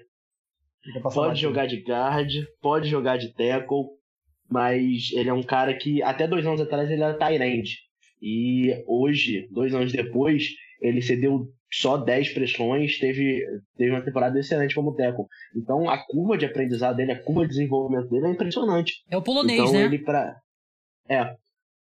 Então ele pra jogar no, para entrar nessa linha dos Steelers, que é uma linha em construção, que é uma linha experimental, ele, ele é o principal nome experimental dessa classe. Eu, eu, vi muita gente comparando com o Garrett Bowles, né? Que também foi um cara que chegou um pouco mais tarde, sofreu no começo e depois virou um cara muito bom, né? É, ele, para mim, esse, ele é um cara que, assim, só pra. Como eu falei que eu gostaria dele, xinguei você, que eu acho que vale explicar. Pra mim, ele é aquele cara que, assim, é muito fácil você falar por que não pegar. Late bloomer, já é velho, a técnica é um pouco cru, etc. Mas aí você olha o tape e, tipo, caraca, esse cara é muito bom. É, enrola mais um pouquinho aqui que eu tô meio enrolado. É, esse foi, meu, foi minha, minha revisão sobre o Rayman, que eu tava torcendo pra cair mais um pouquinho. Mas ele é o polonês Bom, mesmo, é. né? Agora eu agora tô em dúvida. É. Áustria. É. Austríaco. Austríaco, né? Ele é austríaco, é. é. É um cara que até outro dia não tava jogando futebol americano. É, então, e eu acho que eu nunca vi é um... uma foto dele sem ele estar tá sorrindo, então bônus points por isso. Ele tem uma cara alegre, assim. Pronto, é, consegui. É um cara feliz. Esse também é um. Podem parar de enrolar, consegui aqui preencher tudo. É. Vigésima primeira escolha. André, responsabilidade agora. Vai fazer a escolha do New England Patriots. Torcida que quer ver seu time de volta aí às glórias, então essa é uma escolha que, vamos ser sinceros, na quinta-feira, o Belichick ou ele vai trocar essa escolha ou vai selecionar um cara da divisão, segunda divisão, que ninguém nunca ouviu falar. Mas Acho você que... se colocando no papel aqui de GM, André, quem que você escolheria? Acho que cabe um Matt então, aí. É... então, eu posso boicotar também? Não. Que nem do Eagles? Pegar lá o Panther? Então, brincadeiras à parte. Assim, você já tirou a minha escolha, né? Era o Jameson Williams, né? Hum. Eu iria nele. Mas assim, então seguindo a lógica, o pelo melhor wide receiver cotado nesse momento, para mim, é o Chris Olave, né? Ele é o wide receiver que tá faltando em New England e se eu fosse general manager do, do Patriots, eu escolheria ele, tá? Pra dar mais uma arma pro Mac Jones. Calma aí, que eu perdi é, aqui, eu tava enrolado. Eu fiquei esperando um porém, é ele a sua escolha? É, não entendi. Sim. Quem que você escolheu? Desculpa, eu não, eu não escutei mesmo. Não sei se falou. Olavo, Olavo. Ah, Olavo, pô, claro, eu não tava prestando atenção, desculpa. Tava tentando fazer mil coisas aqui ao mesmo tempo. É... Eu não sei se eu tenho emocional pra ver o Chris Olave com a camisa dos Patriots. Verdade. E assim. Não sei. Pode falar. Pode falar, Não, a questão, do, a questão do Chris Olave é o pessoal questiona muito a capacidade dele após a recepção, né? Sim, sim. Ele não é tão, tão atlético. Ele, ele é muito rápido, ele é veloz, mas ele não é forte fisicamente, né? E aí, isso é um problema. Eu, mas eu... o é só um, só um detalhe, eu gostaria de falar dessa escolha, porque um Chris Olave é um dos meus jogadores favoritos desse draft, até emocionalmente, sou torcedor de Ohio State, então ele é um cara que quatro anos de Ohio State, jogou muita bola lá. É, inclusive, que tem um lado emocional meu, prefere ele ao Garrett Wilson. É, eu acho o interessante que não é falado muito, é, o Gabriel até citou o Garrett Wilson correndo rotas, que é verdade, o Garrett Wilson é um ótimo corredor de rotas. Olave é melhor que ele correndo rotas. O melhor corredor de rotas de Ohio State era o Chris Olave. E ele é um cara que eu acho que ele não vai ter problema se adaptando na NFL. Ele é um pouco mais magro, eu acho que talvez é, essa força mas ele é um nome que, é, se a gente está falando um jogador que é tipo o Justin Jefferson, que talvez vai passar um pouco batido, porque ele não tenha, não tenha aquele chan que tinha na outra, os outros jogadores, mas na hora que a bola, na, na hora que a bola voar, ele vai produzir, é o Chris Olave esse nome. É, vamos mandar um abraço aqui rapidinho pro pessoal que está no chat, o Diogo Lima, o Renan, o Denis Lopes, o Lucas, um abraço pro Rafão Martins também, que estava aqui, ele até falou aqui que eu estava em dúvida se era o, o, o, o Heisman era o austríaco, que eu achei que era polonês, mas ele, ele não ele não gosta muito, ele diz que não gosta da envergadura do, do Ryman. Mas abraço aí, pode mandar. É, o, AJ, o AJ Silva tá falando aqui que fez um mock mais cedo e colocou o Chris Olave nele. É, é o, os Patriots, acho que é um time também que o wide receiver ali seria. Eu sei que eles é, reforçaram aí na posição, mas sempre bom ter mais um wide receiver. 22 escolha agora. Vamos pro Vitor no, no relógio. Vitor, Green Bay Packers. Quem que eles vão selecionar? É, se fosse para fazer um cosplay muito fiel assim, eu teria que evitar o wide receiver como se fosse a praga. Mas pelo amor de Deus, Sem uma hora você tem que pegar um wide receiver, né? Exato. Ah, deu certo. Da outra vez que eles é. pegaram o, o, o, o Love, o Jordan Love e o Aaron Rodgers dão um salto de qualidade de novo. Quem sabe dá, funciona mais uma vez. Porque, meu Deus, ele vai passar para quem? Pro próprio pé, daqui a pouco, né? Então, uhum. tem, e pra casar, tem um jogador que para mim não faz nenhum sentido tá caindo, que é o Traylon Burks, né? Tipo, a gente viu esse cara durante anos correr mais rápido que todas as defesas da liga. Aí ele corre de, ele não corre tão bem numa linha reta nos 40 jardas e todo mundo acha que ele é um jogador de segunda rodada, pelo amor de Deus, né? E um bônus é, é o seguinte, a grande comparação do Traylon Burks é justamente o Debo Samuel do 49ers e o Matt LaFleur, ele é da árvore do Shanahan, né? Ele usa um esquema bem Shanahanístico. Então não só eu acho que ele vai casar muito bem com aqueles quick hitters que o Aaron Rodgers gosta de soltar pelo meio, como eu acho que vai casar muito bem com o que o LaFleur tenta fazer enquanto ataque e dá mais variabilidade para esse time. Então, para mim, é um encaixe excelente aqui o Traylon Burks indo pro Packers. E, pelo amor de Deus, se eles não draftarem um wide receiver agora, pelo amor de Deus, né? É... Para a 23 escolha agora, o Arizona Cardinals, que é um time que, sem muito alarde, tem muitas necessidades. Eu vou aqui com o Greek Freak, George, Gar... Eh, George Karlaftis, é, Ed Rusher. É um cara que dificilmente vai ser um cara aí de 14 sacks, 12 sacks, mas é um cara que tem muita versatilidade aí no na linha defensiva, ele pode desempenhar vários vários papéis diferentes, né? E os Cardinals, mesmo que o JJ Watt jogue as 16 partidas,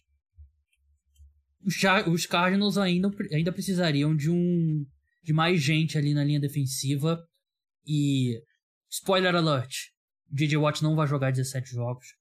É, nesse estágio da ousado, carreira não, não, aguenta mais. É, então o Cardinals tem muitos buracos. Acho que o wide receiver e o quarterback, enquanto eles não trocam o Kyler Murray, que acho que não vai acontecer também, tô brincando. Mas George Kalafdis, ele é um cara que tava. É um cara que tava na frente do Trevor Walker, né? No, lá para fevereiro, início de fevereiro, janeiro. Mas é um jogador que eu gosto bastante pela versatilidade. 24 escolha, João, Dallas Cowboys tá, tá no relógio. É, quer que eu tanque a escolha, Gabriel? Posso tancar? Por favor. É, pior que eu falei isso, o Gabriel vai achar que realmente estou tancando, mas não estou. É, com essa escolha, eu acho que um nome que está caindo um pouco, na minha opinião, nesse draft, é o Jordan Davis, defensive tackle de Georgia. É, bom falar. Ah, o Jordan Davis não vai atrás de quarterback. Ah, o Jordan Davis é isso. O Jordan Davis é isso. É, vou, vou usar a, a frase que mais define scout ruim, mas eu vou usar. Você não ensina tamanho. Hum. E o Jordan Davis tem tamanho para dar e vender. Então eu acho que. Que papinho, Dallas... hein? Se, se dividirem hoje você tem dois caras muito grandes, né? Tem que tirar esse trecho, Jordan. Tem tamanho para dar e vender. É. É, é, isso é um papo. Esse, esse é uma das belezas do draft. Qualquer é. papo fora de contexto é muito legal. Então, mas. É, eu, eu gosto de Jordan Davis, eu acho que ele é um cara que pode desenvolver é, esse pass rusher, mas insira um plug and play ali como defensive tackle, vai melhorar instantaneamente o, o, a defesa contra o jogo terrestre. E ele, de novo, vou usar essa frase, mas ferramentas. Ele tem ferramentas. Então ele é um defensive tackle que, que eu acho interessante para ajudar essa defesa dos Cowboys. É, vamos para 25 escolha agora, Buffalo Bills. André, quem que você escolhe? Buffalo Bills. Agora você me pegou, tá? Agora você me pegou. Eu arriscaria que o Buffalo Bills vá de Nakobe tá? É uma escolha polêmica mas eu tenho lá minhas, meus motivos, tá? Que são? Matt Milano, Matt Milano já não é mais um garoto, né? Então, assim, você tem um Edmonds, né? Eles estão reforçando, eles contrataram também o Von Miller, mas o Nakobdinha pode ser o linebacker do futuro para eles. E eu acho que eles não deixariam passar, sabe? Opa! Oi? Quem falou aí? Não, é porque parecia que você estava falando. É. Na Kobe Jean. É até uma coisa que eu tava conversando com o João essa semana. É. Ele parece um cara que ele tem a, a, velocidade e ele processa muito rápido. Ele é muito inteligente, ele identifica jogadas, ele tem uma velocidade incrível, mas ele também não é só aquele cara que corre em círculos, é um cara que corre com um propósito. A minha questão, André, sobre ele é o tamanho. Eu ele vai ser um cara que vai conseguir batalhar contra os, contra os bloqueios no nível da NFL consistentemente para conseguir ter o mesmo impacto que ele tinha em Georgia. Ainda mais que em Georgia ele jogava atrás de Trevor Walker, Jordan Davis e, e o Wyatt, né? É, eu fico um pouco com o pé atrás com, com o Nakobe Dean por causa do tamanho. É, o tamanho não é favorável a ele, realmente. Mas você considerando que o Buffalo Bills ele reforça também o seu bots, né? Inclusive tem até agora o Von Miller. Eu acho que é um fator que é bem interessante você ter um jogador como ele por trás exatamente desse, desse bots, pensando e lendo as jogadas e esperando os erros do ataque em relação a isso, né? Tanto para corrida quanto para passe. O pessoal tá falando de running back aqui no, no nos comentários. Claramente... Bruce Hall é uma escolha. Bruce Hall é uma escolha popular em torcedor de Bills, né? Não, é, de Deus. E cornerback também. É, verdade. Cornerback. É. Perdendo o cornerback também, recentemente. Mas Vamos... eu ainda acho que eles vão de Nakobe É, tá tendo alguém. Eu tava com algum eco aqui, mas acho que parou. É. 26 escolha, Tennessee Titans. Vitor, quem que você escolhe? O Titan pode ajudar na linha ofensiva, mas eu não acho que tenha alguém aqui a essa altura que valha o investimento. Talvez você gostar muito do Zion Johnson, guard, você possa pegar ele com a premissa de que você precisa ajudar uh, seu jogo terrestre de Derrick Henry porque é a sua identidade, mas simplesmente não é o cara que eu mais, mais me agrada. Então acho que aqui, para um time que tem tantas necessidades, vai no melhor jogador disponível. E para o melhor jogador disponível aqui é o Devonte Wyatt, né, o defensive tackle, de, de Georgia, que deve formar uma dupla aí muito boa com, com o Jeffrey Simmons no interior e ajudar um pouco a botar pressão, porque é, o time tem muitos problemas na secundária, é verdade, mas eles também têm várias apostas na secundária, né? Eles pegaram Caleb Fairley, Christian Fulton, o Amari Hooker, Kevin Byard já é um dos melhores safeties da liga. E acho que a melhor forma de você ajudar um time desse é simplesmente com mais pressão. E aí você combina Bud Dupree, Jeffrey Simmons, Harold Landry, e Wyatt, você tem tudo para ter um pass rush bastante dominante e deixar os caras jovens da secundária se desenvolverem com mais calma. Então, não sei se é. Não digo que é a minha escolha favorita, mas o Devonte Wyatt, para mim, é um cara, um talento top 15 aí desse draft. Ele ter caído até agora. Não, pode não ser a maior necessidade, mas você aproveita, pega e depois você pensa no que fazer. Vamos para a 27 escolha agora, Tampa Bay Buccaneers. Eu tô no relógio e já tenho a escolha. É, vou de Jermaine Johnson, Ed Rusher de Florida State. Ah, que aí? Que? Caraca, achei que ia passar batido pro Green Bay Packers pra mim. Calma, descontrola. Já tava, eu, já tava, eu já tava arriscando o nome do Zion Johnson aqui. Aí você falou Johnson, eu falei, é nóis. Aí depois que eu fui registrar o Jermaine na frente. Não, o Jermaine Johnson é... Ele tem subido muito nos mock drafts, mas eu não, ele é uma questão de piso e teto, né? Ele já é um prospecto um pouco mais velho, ele passou por. Acho que foi, passou por duas universidades antes de, de, de Florida State, se não me engano. Mas é um cara que chegou lá, né? Eu acho que é um cara que chega pronto para ser titular dia 1. Também não, não acho que é um cara que tem teto de All-Pro ou, ou múltiplas temporadas de 12 sacks, coisa do tipo, mas para ter ele como Ed Rush no lado oposto do Shaq Barrett, para mim é é uma das poucas necessidades que esse time do Tampa Bay Buccaneers tem. É, João, você agora, né? 28 escolha, Green Bay Packers. Roubou o doce da minha boca. É, tem um Kenny Pickett aqui sobrando que já falaram que quando draft o quarterback ajuda, né? Mas é. não vou fazer isso. Eu vou fazer uma coisa que eu acho que tem torcedor dos Packers que vai ficar feliz comigo. Eu vou draftar outro wide receiver. Porque porque o wide receiver já era uma necessidade quando tinha o Davante Adams, Sim. que é discutivelmente o melhor wide receiver da NFL. Agora, simplesmente não tem mais ele. Então, é uma necessidade vezes dois, vezes três. É, acredito que um só não vai, não vai é, resolver o problema. E eu vou, sinceramente, o meu preferido assim desses nomes, sem ser os, os nomes grandes, mas é o George Pickens, wide receiver de Georgia. Ele é um cara que, se não se machuca no início da temporada, não perde boa parte da temporada, ele tinha tudo para ser o principal wide receiver dessa classe.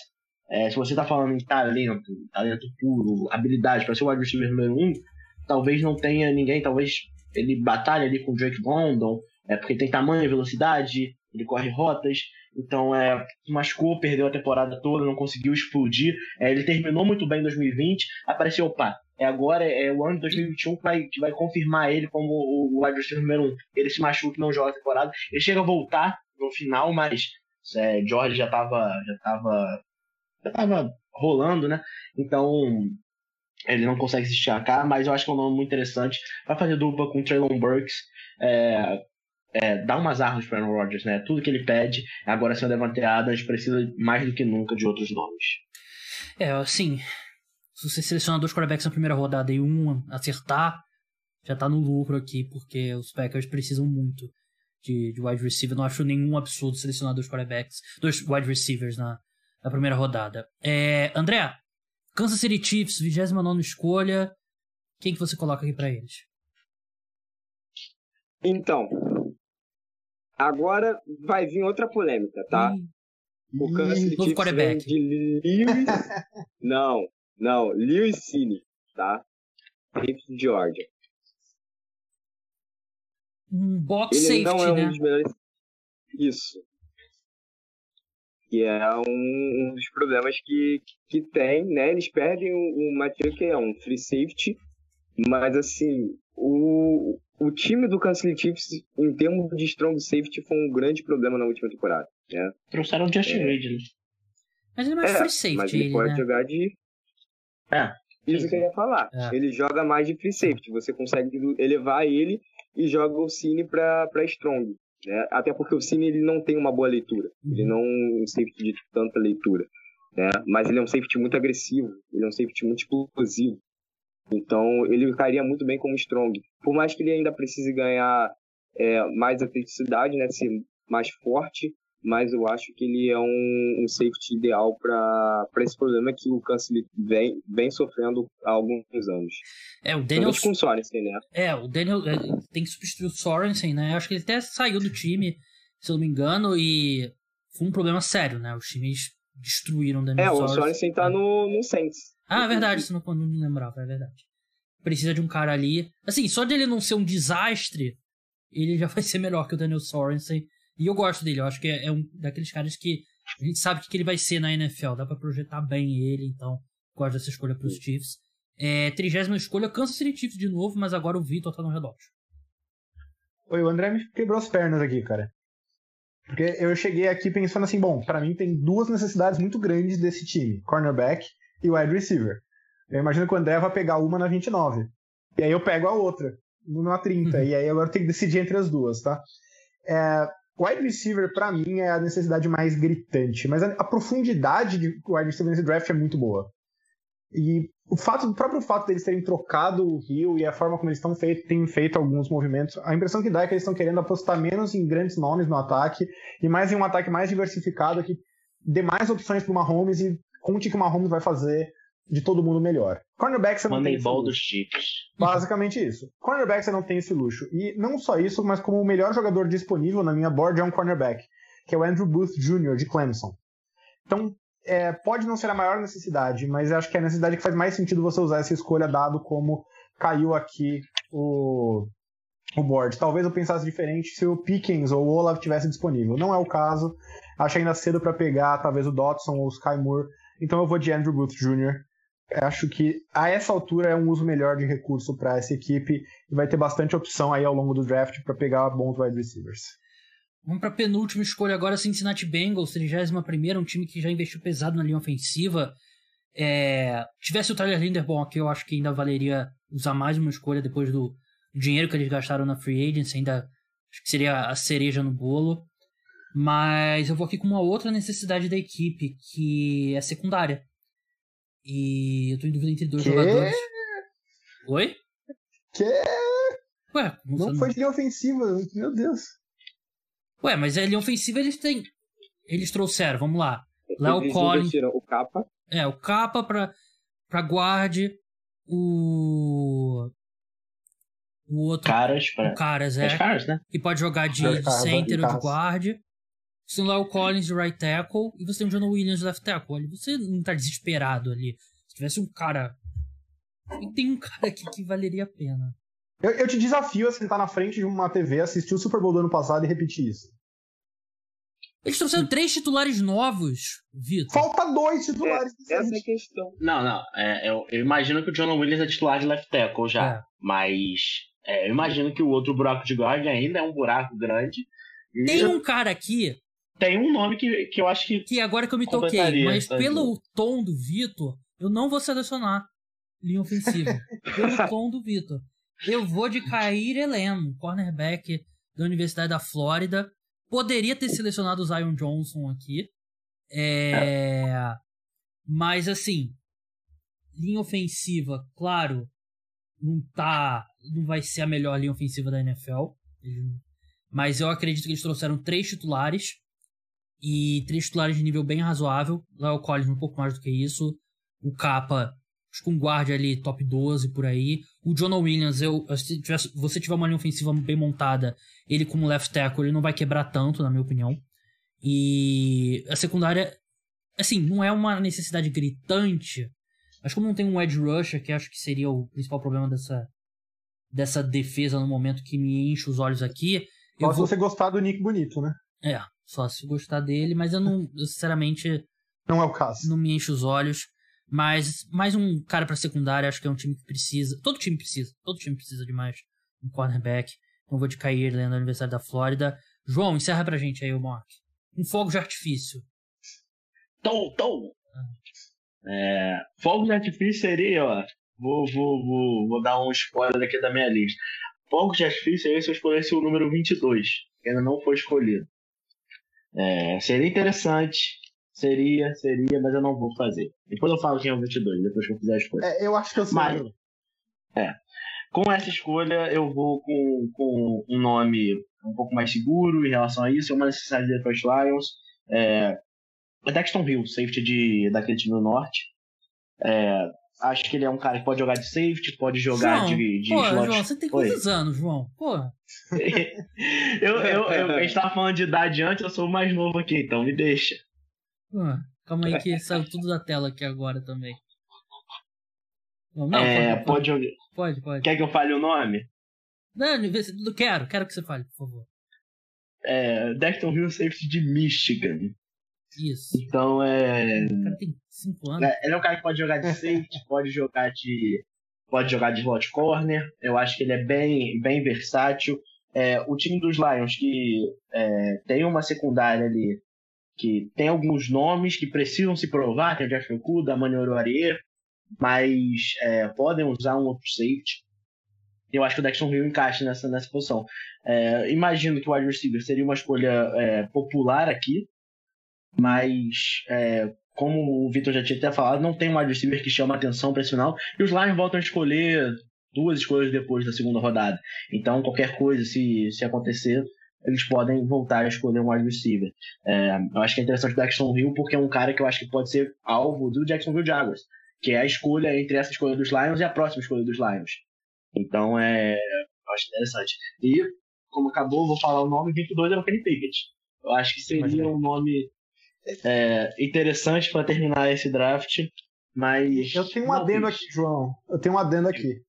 Lembrando que essa última escolha de primeira rodada ela tem um valor grande em relação à segunda rodada porque ela garante um ano a mais de controle pro time. Né? Exatamente. Então, se o draft for como a gente está supondo e Kenny Pickett chega na 32, se o Lions não pega o Pickett, pode ter certeza que eles trocam essa escolha para algum time que vai pegar. Porque vai ter esse apelo extra aí da quinta, do quinto ano no, no, Concordo. no contrato. É. Mas a gente fez sem troca, só um. É verdade. É. Quem assistiu aqui esse final viu que diz- eu fiz alguma coisa que saiu tudo do lugar aqui no OBS, eu tive que ajeitar rapidinho aqui. Tomara que vocês não tenham percebido. Claro, impossível não ter percebido. Mas é isso, encerramos nosso mock draft, né? Tá passando aqui embaixo aqui as escolhas, né? Então você pode é, relembrar. É, antes de encerrar. Oi, fala, João. O, o Denis Lopes citou aqui o outro nome que eu tava, é, que eu tava considerando, que é o Boy Math de, de, de É. Minnesota, de Rusher. Podia ter sido também. Necessidade do, do, do- dos Lions, mas acabei indo de Jackson. Já pegou o Thibodeau lá, lá em cima É. também, então. Já... Eu, eu tinha esquecido que eu tô É, tão é, acostumado a ver o Thibodeau caindo pro Jets, então é. Eu podia ter ido com já- ele. Eu podia ter ido com É. ele aqui pro Bengals também, mas esqueci. É... João, pra gente encerrar aqui, nesse cenário, qual, quais seriam os principais prospectos que chegam pro segundo dia do draft? A gente já falou aqui um pouquinho do Kenny Pickett, né, quarterback, quarterback. O Zion Johnson, que o Gabriel deixou passar num, num desafio. Do, é, eu não gostei do tom do Vitor, não. É eu, hein? É. Tem, o, tem o, o, Tyler Smith, é, tackle de Tulsa também, que eu gosto bastante. Alguns wide receivers ali, não tem o Sam Howell, é, quarterback, também pode ser escolhido na primeira rodada. Desmond Reader, quarterback, pode ser escolhido na primeira rodada. É, os running backs, nenhum saiu. É, Gabriel está triste nesse momento com, com o desenvolvimento desse draft. Eu tô muito Mas curioso, tem, eu quero constar. Tem, tem alguns nomes bem interessantes para esse é, hipotético dia 2 do nosso mock draft. Então é isso, pessoal. Muito obrigado a todos que assistiram e escutaram no podcast Cara dos Esportes. André, muito obrigado pela sua participação. Desculpe qualquer coisa. É... E até a próxima participação, seja em live, seja no podcast. Abração, acompanhe lá o trabalho dele no Piadas NFL. Valeu, André. Eu que agradeço o convite, participar aqui dessa bancada que hoje deram aula de, do draft, né? Deu aula aí do, dos prospectos. É, foi maravilhoso estar aqui com vocês. Espero voltar aqui novamente. e é isso.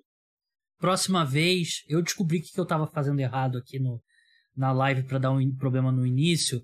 É, enfim, não vou, não vou encher o saco de vocês, né? Mas a próxima vez isso não vai acontecer, não vai ter enrolação, todos vocês aparecerão em câmera peço desculpas. É, Vitor, muito obrigado aí pela sua participação. Qual que é a coluna de segunda-feira? Dá um spoiler aí da sua coluna de segunda-feira. Coluna de segunda-feira é mais ou menos um overview de como as séries estão até agora, dividido em três categorias. Praticamente encerradas, altamente encaminhadas, totalmente em aberto. É mais um como estamos para quem tá meio perdido e chegou agora, assim. Muito obrigado, Vitor. João, é quinta-feira, tamo junto, né? Pós, tamo junto. Pós primeira rodada do draft. Quinta-feira, quinta-feira que tem draft e numa menor escala jogo do Flamengo. O draft não. Se bem que eu não posso falar isso, eu ia falar, o draft não vai me irritar.